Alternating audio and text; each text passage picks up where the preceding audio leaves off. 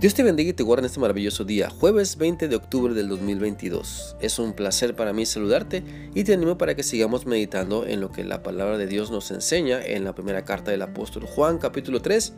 Hoy leeremos el versículo 16, el cual dice así, pero nosotros sabemos lo que es el amor porque Jesucristo dio su vida por nosotros. También así nosotros debemos dar nuestra vida por nuestros hermanos en Cristo.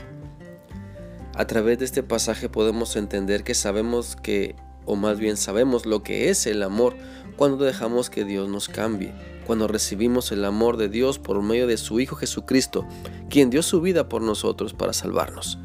No hay mayor demostración de amor que la que Dios nos ha dado, y por eso debemos aprender de su amor, debemos ser dóciles y humildes para dejarnos conquistar por su maravilloso amor al grado que cambie nuestra mentalidad, al grado que transforme nuestras decisiones, al punto que podamos pensar mejor lo que terminamos haciendo. La Biblia dice en 2 Corintios 5, 14 y 15 lo siguiente.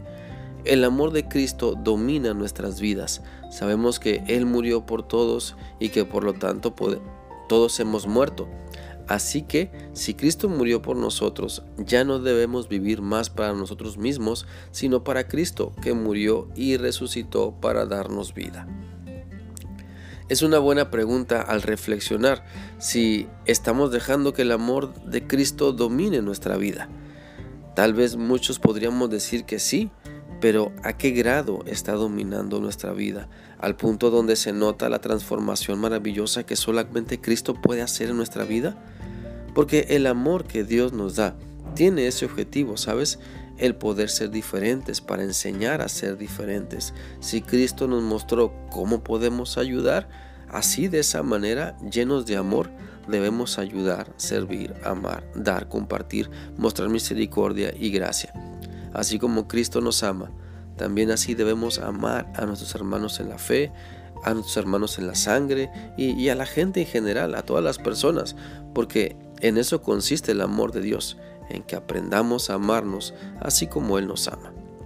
Y bueno, esa es la lucha con la que nos enfrentamos todos los días, ¿verdad?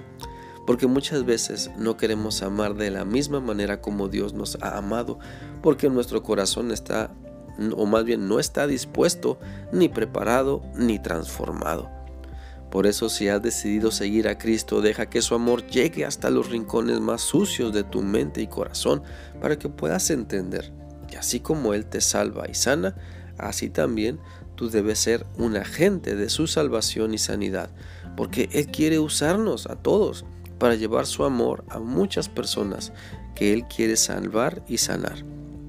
Mira, la realidad es que una señal de que hemos entendido y aplicado el amor de Dios a nuestra vida es que estamos dispuestos a dar el amor de Dios a otras personas y no solo de palabras, como un Dios te bendiga o voy a estar orando por ti o te deseo lo mejor, sino un amor que se manifiesta en obras, en acciones llenas de sacrificios para que las personas en necesidad salgan adelante.